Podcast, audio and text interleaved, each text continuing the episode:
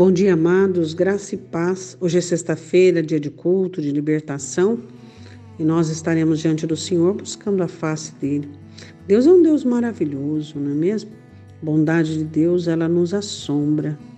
A misericórdia do Senhor, ela nos envolve de tal maneira. Nós temos aprendido a confiar no Senhor, né? E a depender dele.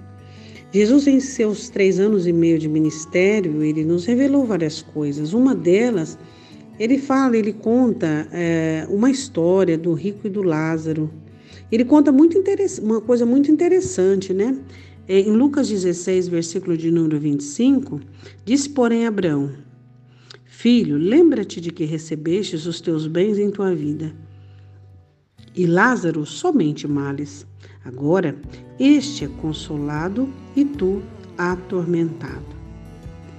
Interessante você pensar porque Abraão disse isso a, ao rico, porque o rico havia feito um pedido a ele. Ele disse: Deixa com que Lázaro molhe a, ponte de seu, a ponta do seu dedo e me refresque a língua. Estou atormentado nesta chama. Sabemos que o inferno, ele vai ser inferno até mesmo para Satanás. Ele vai ser terrível. As chamas que queima e nunca apaga e não consome e elas só continuam dando a dor da queimadura e do fogo consumindo, mas não consomem. E o rico fez um pedido, um pouquinho de água. Então Abraão disse que não podia, que havia um abismo entre eles e que não tinha como atender esse pedido. Aí a grande colocação que Abraão fez era que o rico havia recebido os bens tudo na terra e Lázaro os males e agora eles é, um consolado e o outro atormentado.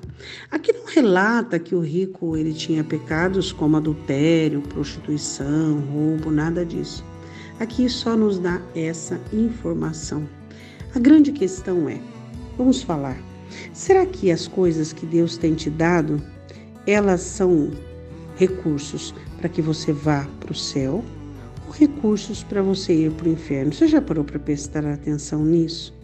Jesus Cristo é aquele que comprou o nosso nossa entrada no céu. Mas as coisas que Deus te dá, as bênçãos, elas vão acompanhar a salvação, como diz Hebreus 6, ou elas vão acompanhar a perdição? Você já pensou nisso que você pode tanto fazer uso benéfico dos bons recursos que Deus te deu, quanto fazer recursos, ter esses recursos como um malefício sobre a sua vida? Agora, a grande questão e a grande pergunta é: as coisas boas e as bênçãos que Deus te deu, elas acompanham a salvação ou não?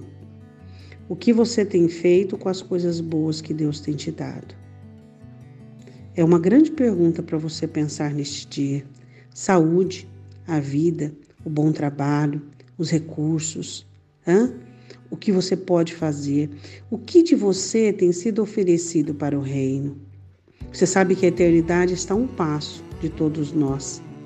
Acredito que, que você pensa nisso, acredito que você é consciente disso, que a vida é como um sopro como um fôlego, e hoje estamos aqui e amanhã não sabemos.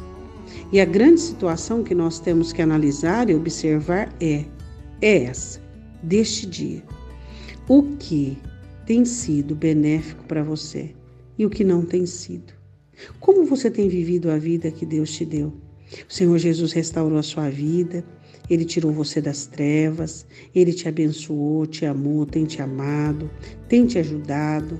O que você tem feito com tudo isso que o Senhor tem te dado? Oremos. Pai, em nome de Jesus, nós queremos ser bons mordomos, queremos fazer o melhor com aquilo que o céu tem nos oferecido. Não permite, Deus, que nós apliquemos o nosso jeito, os nossos padrões, as nossas maneiras, Pai. Ó Deus, em nome de Jesus. Essa é a grande questão, o que nós temos feito com todos os benefícios que o Senhor nos tem dado.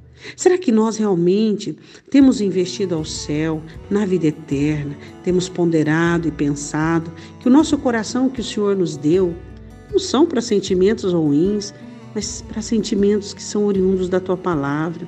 Que a nossa mente é para pensar na tua palavra e meditar na tua escritura Nossos lábios é para falar de Ti, as nossas mãos e pés, e assim por diante, Deus. Todo o trabalho, toda a vida, toda a prosperidade que o Senhor tem nos dado deve ser para a Sua honra e para a Sua glória. Pai Santo, nós te pedimos em nome de Jesus que nós olhemos para a nossa vida, que nós possamos aproveitar cada momento, cada oportunidade para glorificarmos o Teu nome, em nome de Jesus. Amém? Um ótimo dia, Deus te abençoe.